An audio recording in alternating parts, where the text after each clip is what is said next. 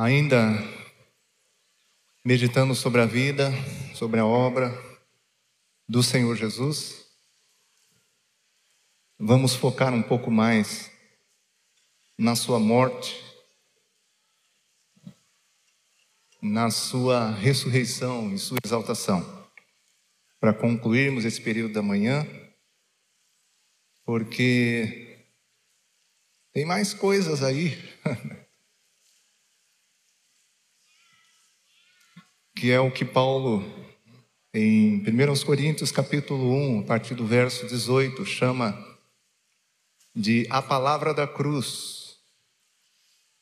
E em 1 Coríntios capítulo 2, verso 1, 2, chama de o testemunho de Deus.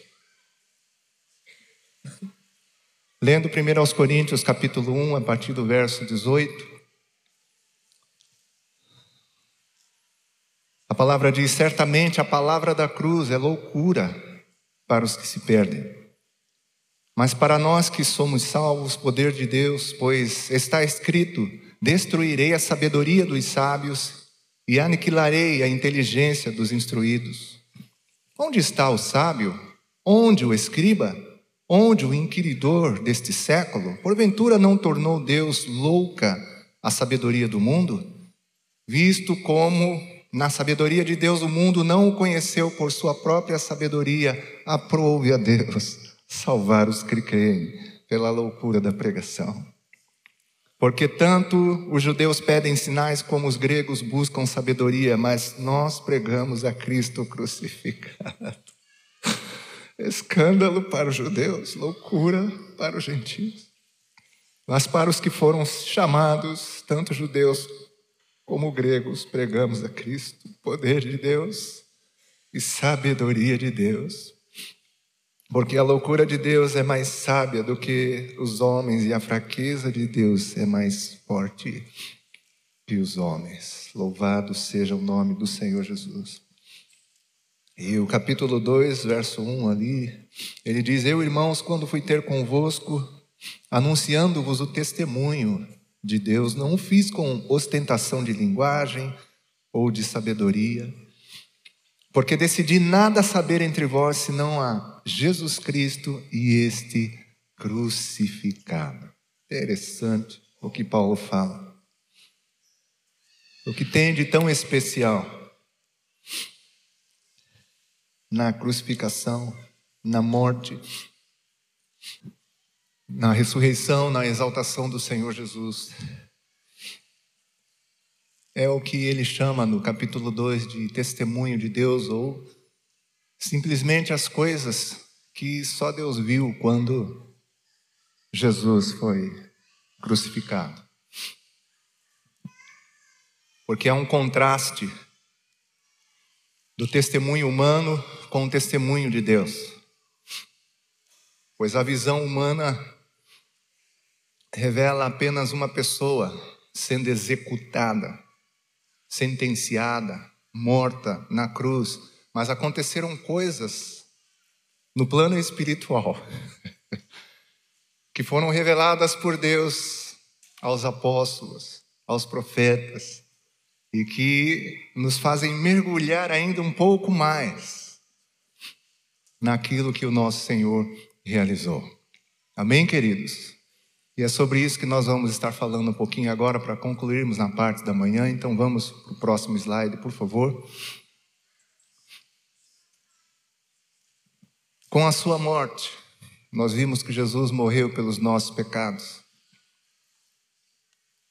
traspassado pelas nossas transgressões, moído pelas nossas iniquidades, o castigo que nos traz a paz estava sobre ele e pelas suas pisaduras fomos sarados. Mas tem coisas incríveis que são excelentes notícias para mim e para você.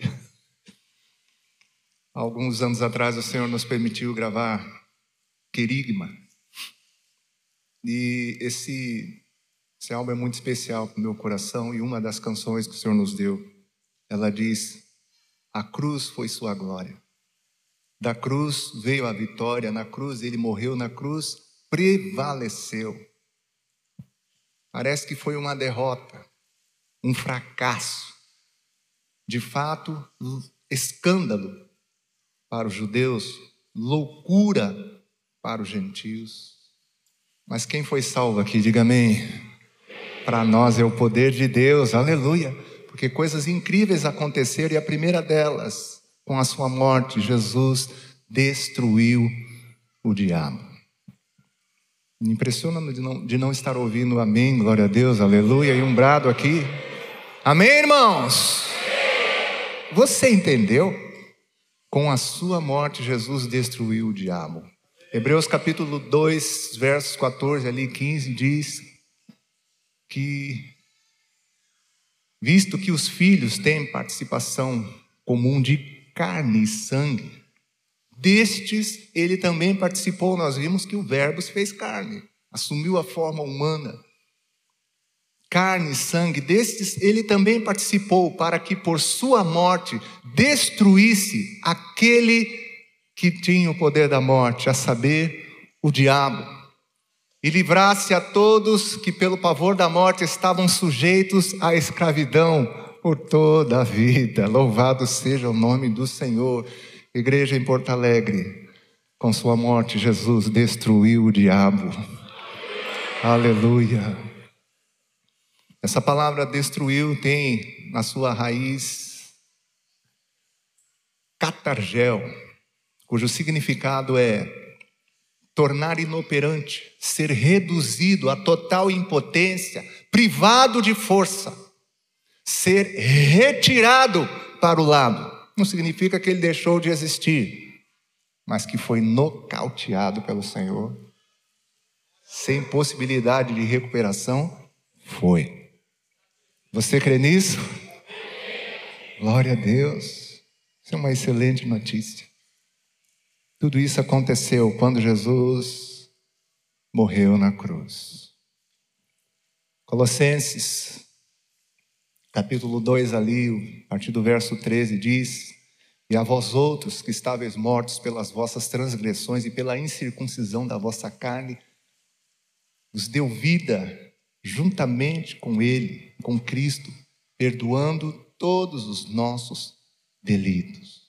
E tendo cancelado o escrito de dívida que era contra nós, constava de ordenanças. Tem uma versão que diz nos era prejudicial, mas a raiz da palavra é contrário. Removeu-o inteiramente, encravando-o na cruz e tendo despojado principados e potestades, os expôs publicamente à vergonha e ao desprezo, triunfando deles na cruz. Esse texto revela que havia um documento, uma promissória, como fala em algumas versões, que nos era contrário. Se principados e potestades foram despojadas, isso estava na mão do inimigo, que exigia de Deus a sentença, vimos a, o, o, o ponto mais extremo daquela seta no primeiro dia, que era a condenação, o salário, Romanos 6, 23, o salário do pecado é a morte, a separação. Apocalipse denuncia o inimigo como o acusador dos nossos irmãos, que perante o nosso Deus exigia a sentença. E eu e você fomos achados culpados. Merecíamos de fato a morte. Havia um documento bem organizadinho com todos os pecados que nós praticamos na nossa rebeldia.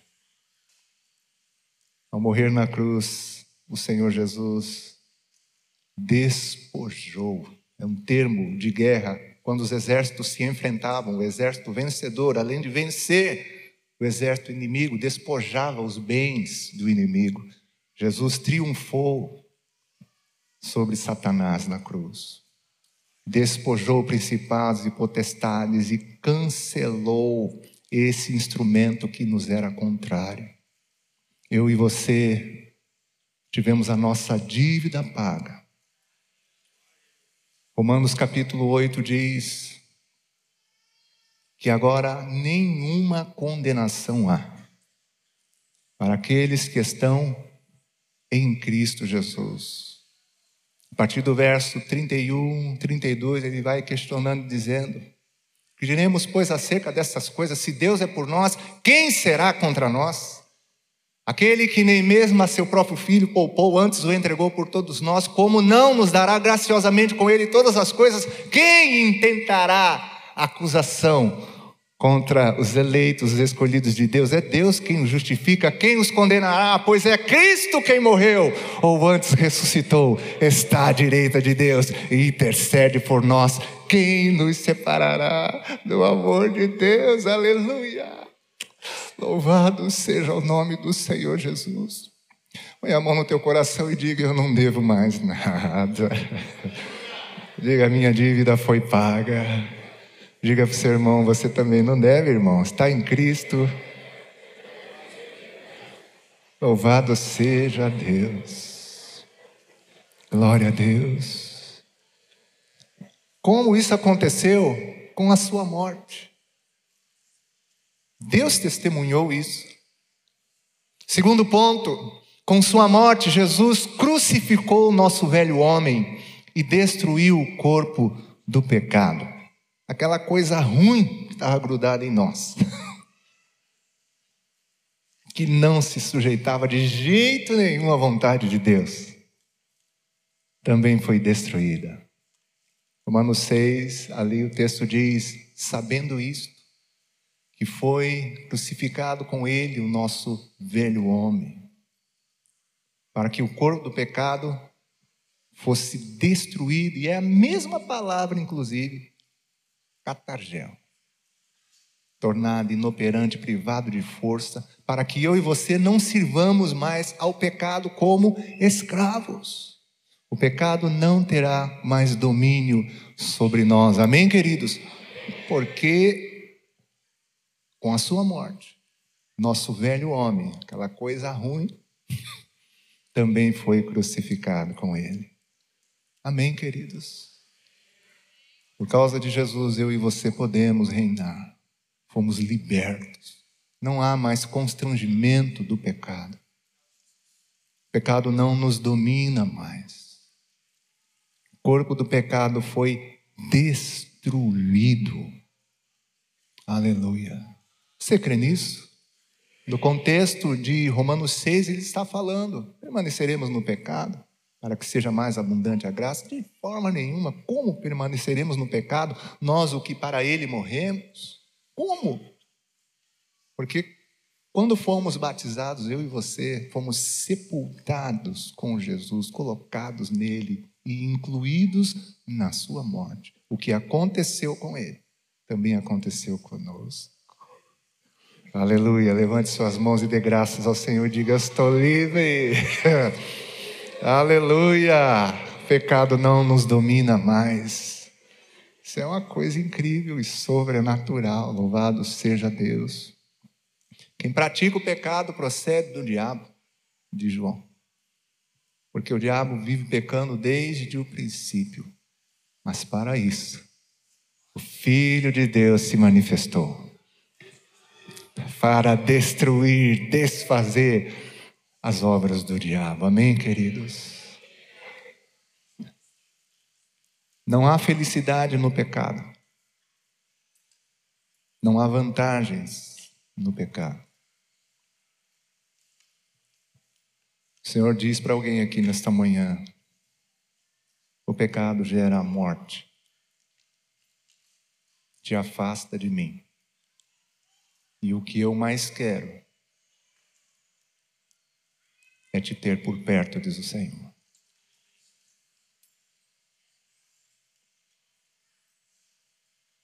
Para isto o Filho de Deus se manifestou e realizou essa obra tremenda e grandiosa. Terceiro ponto, com a sua morte, Jesus abriu o caminho ao lugar santíssimo. Esse contexto de Marcos capítulo 15 diz que Jesus ao expirar, deu um brado, e o véu do templo se rasgou de alto a baixo. Eu gosto dessa direção, não foi de, de baixo para cima, foi de alto a baixo. Dando a entender, meus amados irmãos, que o caminho, o acesso ao Santo dos Santos, um lugar que era reservado exclusivamente para o sumo sacerdote, que entrava uma vez por ano e sem pecado. É tão engraçado que, engraçado no bom sentido, o que o escritor de Hebreus relata em Hebreus 10, 19, ele começa dizendo o seguinte: tendo, pois, intrepidez ou ousadia. No passado, o sacerdote não tinha essa ousadia, não, porque podia custar a vida dele. Se entrasse com pecado, ele morria, era fulminado. Você lembra de Nadab e Abiú, que ofereceram fogo estranho perante o Senhor? Nas vestes dos sacerdotes, em Êxodo fala sobre isso, tinha diversos paramentos, né? objetos interessantes, e entre eles um, um sininho, campainha, né? diz uma versão. Ele estava lá dentro, sem pecado, em santidade, fazendo o seu trabalho, sabia que o cara estava vivo lá, mas se houvesse pecado, ele era fulminado. Não era um acesso liberado para qualquer um. E a única pessoa que entrava uma vez por ano não tinha essa intrepidez que o escritor de Hebreus fala. Ah, por causa de Jesus. A palavra diz: tendo, pois, intrepidez para entrar nos santos dos santos pelo sangue de Jesus. Aleluia. Amém, meu irmão. Confiança, diz a palavra. Ousadia por causa de Jesus. Pelo novo e vivo caminho que ele nos consagrou, por sua carne ferida, seu sangue derramado, sua vida entregue. Louvado seja Deus, o véu do templo se rasgou de alto a baixo, o caminho foi liberado. Eu e você podemos nos achegar, como fala Hebreus ainda, perante o trono da graça, onde somos ajudados em ocasião oportuna, supridos com graça, com misericórdia, alcançados pelo Senhor, um livre acesso através de Jesus. Pergunta para quem está do seu lado: você está aproveitando isso, irmão? Ou só visita lá nos dias de reunião?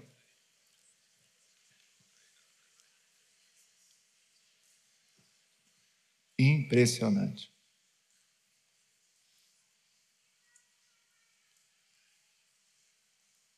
Em tua presença, Senhor, em tua presença, Senhor, seguro estarei, jamais temerei em tua presença, Senhor, em tua presença, Senhor, em tua presença, Senhor, seguro estarei jamais temerei em tua presença, Senhor. Aleluia. Louvado seja Deus. Louvado seja o nome do Senhor Jesus. Compreenda o mais rápido possível que o pior prejuízo do pecado não é o inferno, é a separação de Deus. E o grande chance, a gente pode dizer, da obra de Jesus é a reconciliação com o Pai. Eu e você podemos nos achegar e devemos. Amém, queridos?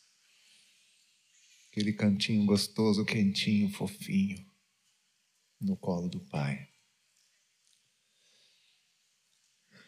Com sua morte, Jesus cancelou a dívida do pecado, como já falamos.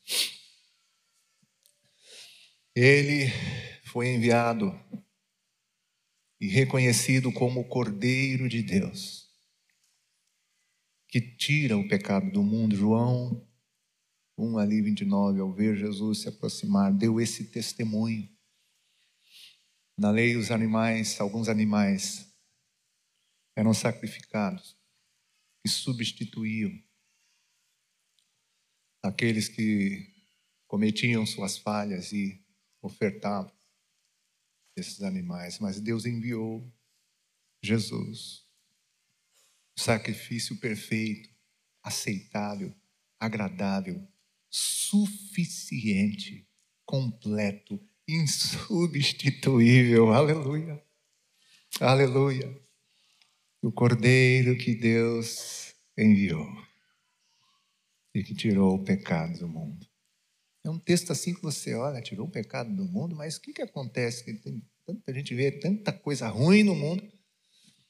Que coisa interessante. No Evangelho de João, capítulo 16, verso 8, se não me falha a memória.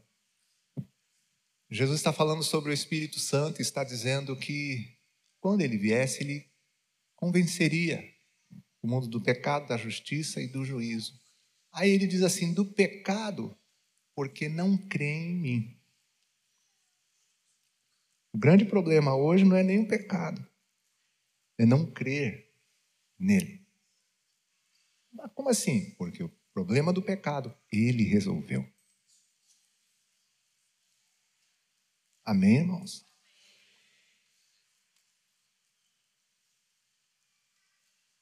O grande problema é não crer nele.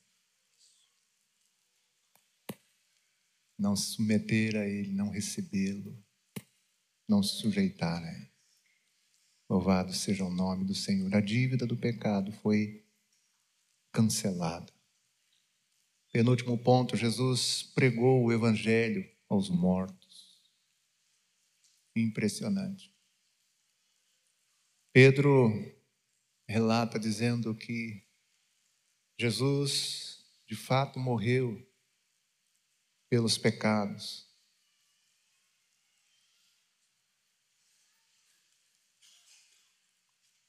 Para nos conduzir a Deus, ele morreu na carne, mas vivificado em espírito, ele foi e desceu. Desceu aquilo que Paulo fala em Efésios 4 versos 8, ali 9, 10, as regiões inferiores da terra. Com aquele relato tão forte que encontramos no Evangelho de Lucas, capítulo 16, a partir do verso 19, ali, se não me falha a memória, 18 19, onde Lucas vai pontuando sobre dois homens, um rico, que se vestia de púrpura, de linho fino e que todos os dias se regalava ou folgava esplendidamente. Na porta daquele homem rico jazia um mendigo coberto de chagas e até os cães vinham lamber as úlceras, as chagas dele. E a palavra diz que aconteceu morrer o mendigo e ele foi levado pelos anjos ao seio de Abraão. A raiz da palavra entre os braços de Abraão, perante o Abraão, ou simplesmente onde Abraão estava. Morreu também o rico e ele foi sepultado. E a palavra vai dizendo que, estando ele em tormentos, ergue os olhos e vê ao longe Abraão e Lázaro no seu seio, e ele clama, dizendo: Pai Abraão, manda a Lázaro que molhe em água a ponta do dedo e me refresque a língua, porque estou atormentado nessas chamas. Abraão responde dizendo: Filho, lembra-te que em tua vida tivesse somente bens e ele igualmente males, agora, porém, aqui ele está consolado e tu em tormentos, e além do mais, está posto entre nós e vós um grande abismo. De sorte que os que de cá querem passar para vós outros não podem, nem os de lá passar para nós. Aí ele responde dizendo: Pai, eu te imploro que o mandes à minha casa paterna, porque tenho cinco irmãos, para que lhes dê testemunho, a fim de não virem também para este lugar de tormento. Abraão responde dizendo: Eles têm Moisés e os profetas, ouçam-nos. E o cara tão duro, mesmo condenado, ainda retruca, dizendo: Não, pai Abraão, mas se alguém dentre os mortos for ter com eles, arrepender-se-ão. Abraão responde dizendo: Se eles não ouvem nem a Moisés e nem aos profetas, tampouco se deixarão persuadir, ainda que ressuscite alguém dentre os mortos. No contexto, no inferno, estando em tormentos, a raiz da palavra é Hades. No Antigo Testamento, Seol, diversas vezes traduzido por além, abismo, cova, mas cujo o significado é mundo inferior, morada dos mortos, ou simplesmente o lugar para onde todos os que morriam antes da ressurreição de Jesus eram levados e lá ficavam aprisionados. Um lugar, mundo inferior, com dois ambientes, se assim a gente pode dizer, um de tormento, um de consolo, de descanso, separado por um grande abismo.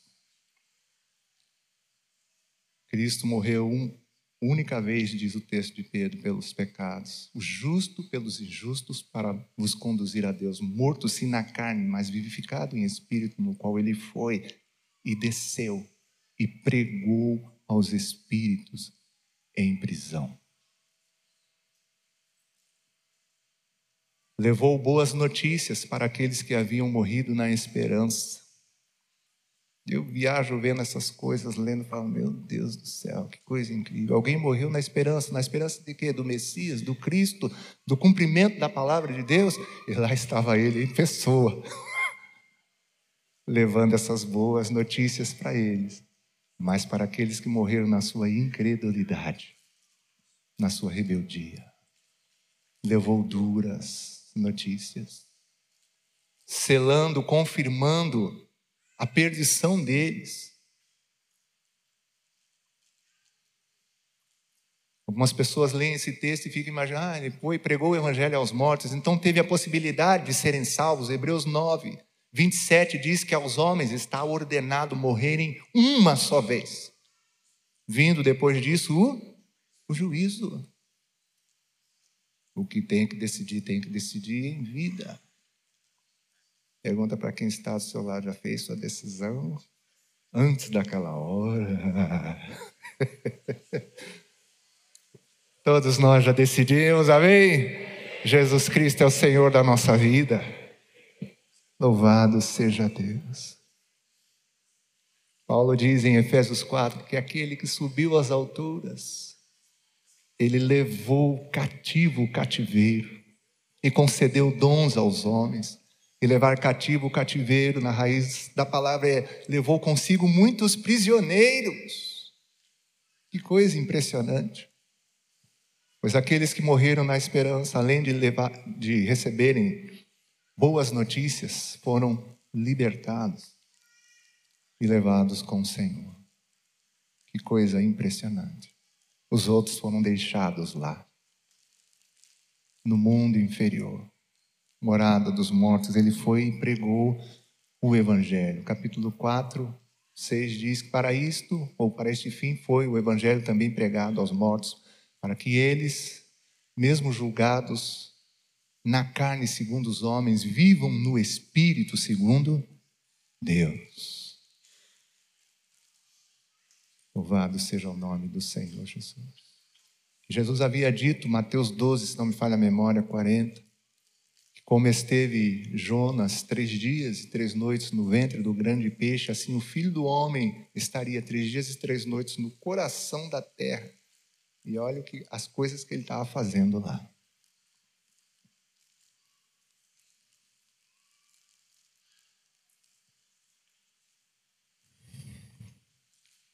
Com a sua morte, concluindo, Jesus derrubou a parede da separação entre judeus gentios. Esse capítulo 2 de Efésios é interessante e vai pontuando essa. De vez em quando encontramos as palavras inimizade, estranhos à aliança, afastados da comunidade de Israel. E o judeu era bem forte com relação a isso. Mas com a sua morte de ambos os povos, Jesus fez um. Guardamos bem na catequese o verso 19, onde ele diz que hoje nós não somos mais estrangeiros, nem peregrinos, mas concidadãos dos santos, e somos da família de Deus, edificados sobre o fundamento dos apóstolos e profetas, sendo Ele mesmo, Cristo Jesus, a pedra principal. De ambos os povos, Ele formou um, fez um. Com a sua morte, Ele desfez, destruiu a inimizade.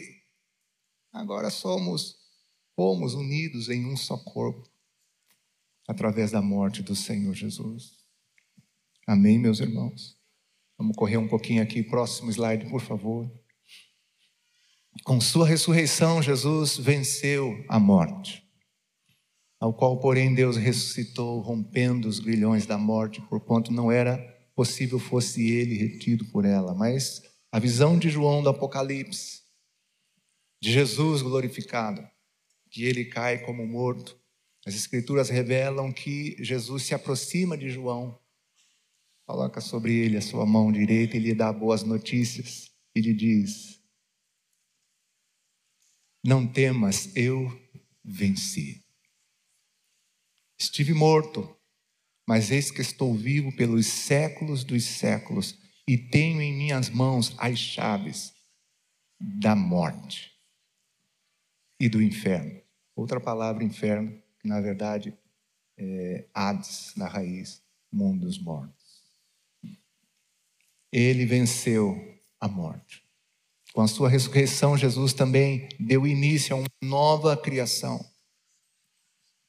Porque se alguém está em Cristo, nova criatura é. Quem é novo aqui? Aleluia.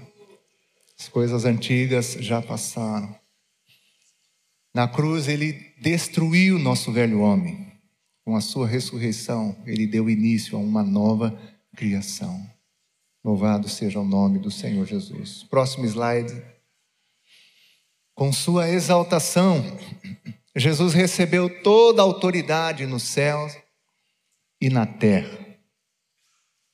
Paulo orava pelos irmãos de Éfeso para que o Senhor lhes desse espírito de sabedoria e de revelação no seu pleno conhecimento, iluminando os olhos do coração dos irmãos, para que eles pudessem saber a esperança do chamamento, a riqueza da glória da sua herança nos santos a suprema grandeza do seu poder e a eficácia da força do seu poder que operou ele em Cristo, ressuscitando dentre os mortos e o assentando à sua direita nos céus. Aí ele diz: acima de todo principado e potestade e poder e de todo nome que se possa referir, não só no presente século, mas no vindouro, e sujeitou todas as coisas debaixo dos seus pés, e para que ele seja o cabeça sobre todas as coisas, o deu à igreja, a qual é o seu corpo, a plenitude daquele que a tudo enche em todas as coisas. Jesus prevaleceu. É uma coisa impressionante falando sobre a exaltação de Jesus, lembrei de Efésios 3, eu acho que é o verso 14 e 15, onde Paulo diz assim: e por essa causa ele se colocava de joelhos perante o Pai, de quem toda a família. Aí ele fala sobre dois lugares, no céu e Filipenses 2 diz: que Deus o exaltou sobremaneira, lhe deu o nome que está acima de todo nome, para que o nome de Jesus se dobre todo joelho nos na terra. Mas toda a família, ele diz, no céu e na terra. Eu entendo que da família de Deus não tem mais ninguém lá embaixo. Amém, irmão?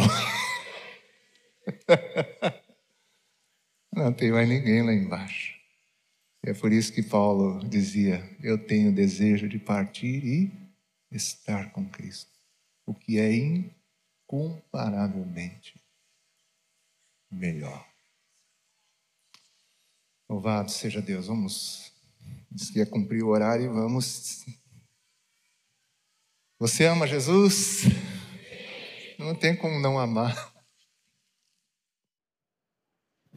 A vida, a obra do Senhor Jesus. Ele é glorioso. Ele é maravilhoso.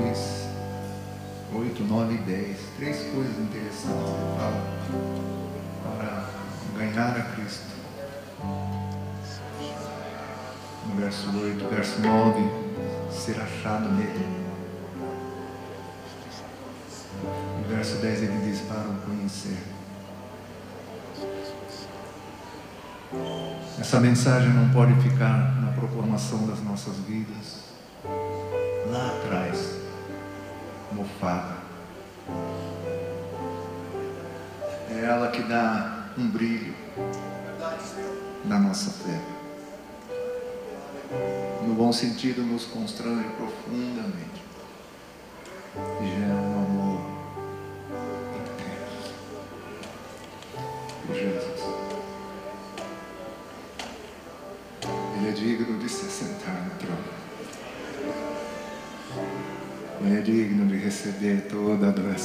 Você pode erguer as tuas mãos e exaltar nome. Com as tuas próprias palavras, deixa fluir. Tem alguma palavra de gratidão dentro de você? Libera agora. Não se preocupe com quem estiver do seu lado. Já estamos concluindo. Faça a sua música agora, o seu louvor, compõe agora no seu tom, do seu jeito, mas exalte e engrandeça o Filho de Deus. Cante a Ele, cante a Ele, toda glória, toda honra a Ti, Jesus. Toda nossa adoração.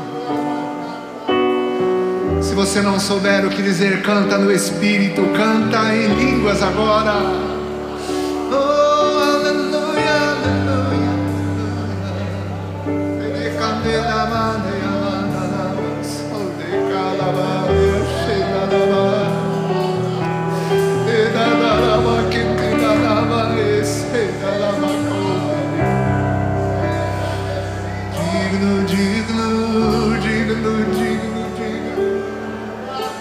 De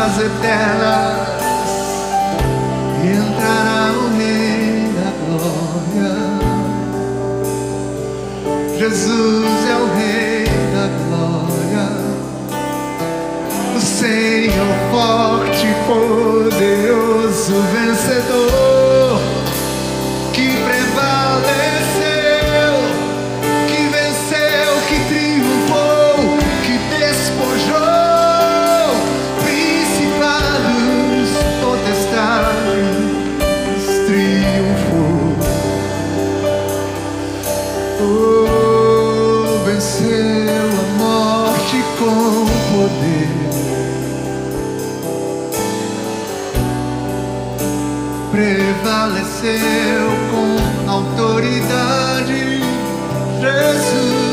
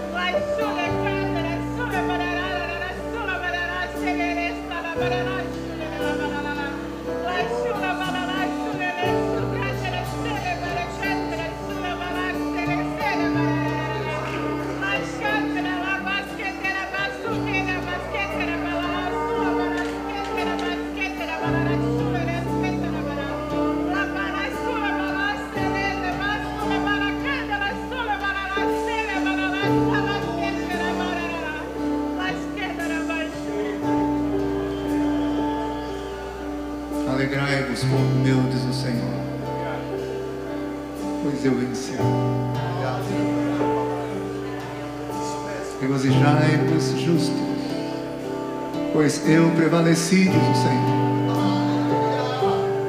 Recebi o reino ascendei à destra do trono de meu Pai.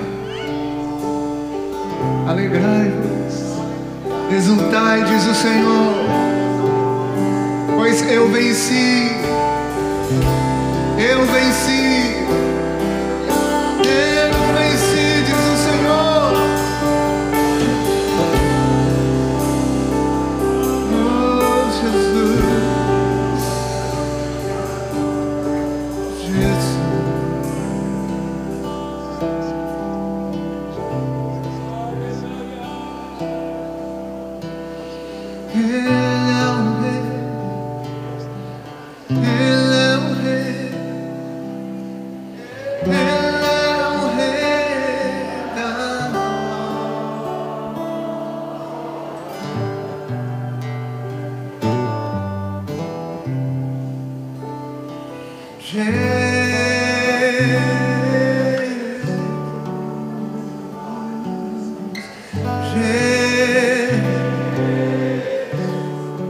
Diga, tu és o rei. Tu és o rei.